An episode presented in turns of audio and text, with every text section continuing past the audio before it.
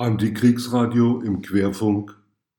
Ich verlese im Folgenden den Beginn eines Beitrags der Informationsstelle Militarisierung Taurus Meinungsmache versus Verfassungsrecht, Stimmungsmache und blinde Flecken in der Berichterstattung.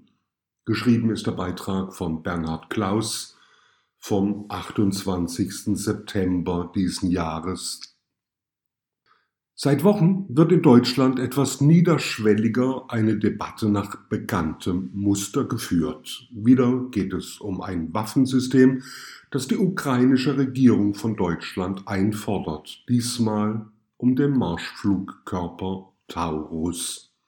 Wieder wird dem Kanzler von den Medien und PolitikerInnen Zögern vorgeworfen und auf verbündete Regierungen verwiesen, welche vermeintlich ähnliche Waffensysteme bereits an die Ukraine geliefert hätten.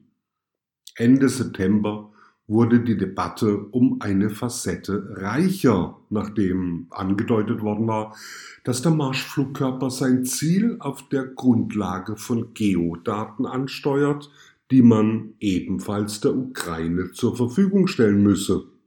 Oder die Zielprogrammierung müsse durch Bundeswehrsoldaten erfolgen.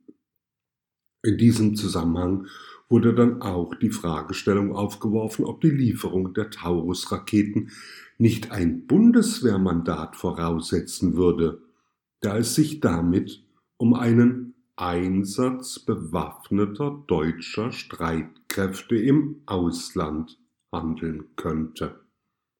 Damit würde, so die Befürchtung, die Schwelle zur offiziellen Beteiligung Deutschlands am Krieg in der Ukraine vollends überschritten.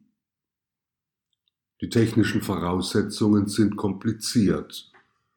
Viele Medien suggerieren eher beiläufig, man könne im entsprechenden Datensatz einfach das Territorium der Ukraine isolieren und die Marschflugkörper mit diesem eingeschränkten Datensatz liefern. Genau zu wissen, ob das funktioniert, scheint jedoch niemand in der schreibenden Zunft.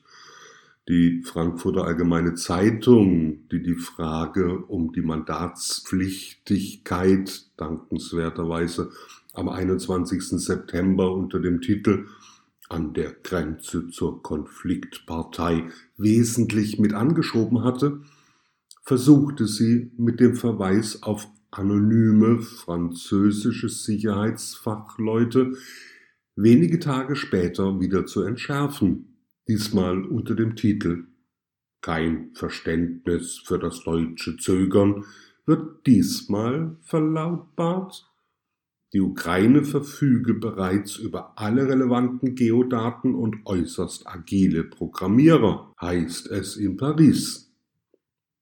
Diese vage Behauptung gilt dann vielen beim Tanz auf Messerschneide der Kriegsbeteiligung als völlig ausreichend.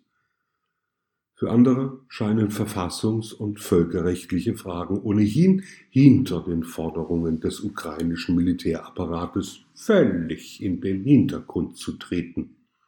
Bernhard Klaus schreibt weiter, eine Suche in den mir zugänglichen Printpublikationen vom 27.09. zu den Begriffen Taurus, Mandat und Geodaten jedenfalls liefert ein trauriges Bild der hierzu bestehenden Meinungsvielfalt. Von den 22 Treffern tragen 17 den Titel Nur eine Frage der Zeit. Und weitere vier Titel Kiew braucht die Taurus-Raketen.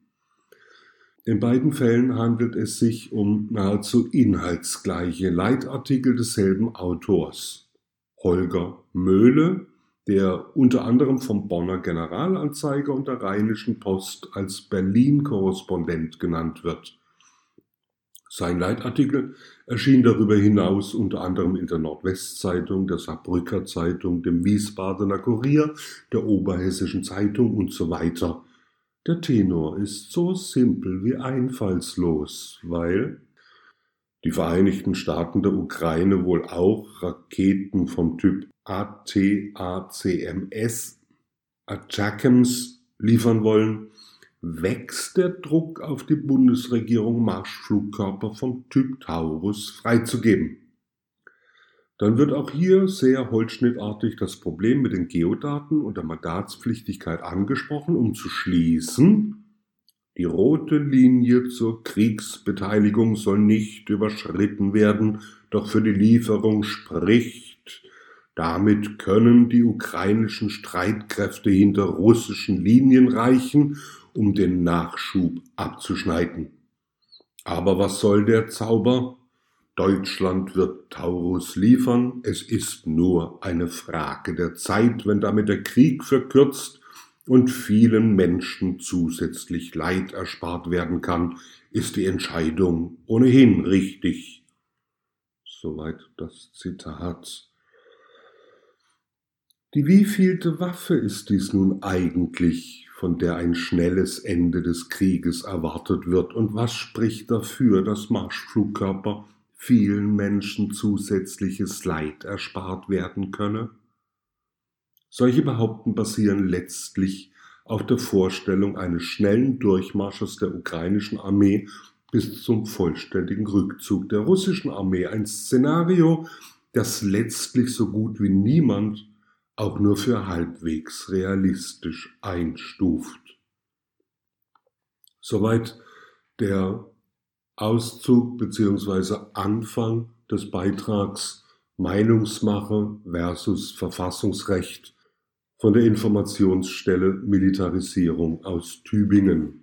Wer den gesamten Beitrag lesen möchte, findet ihn unter www.imi-online.de.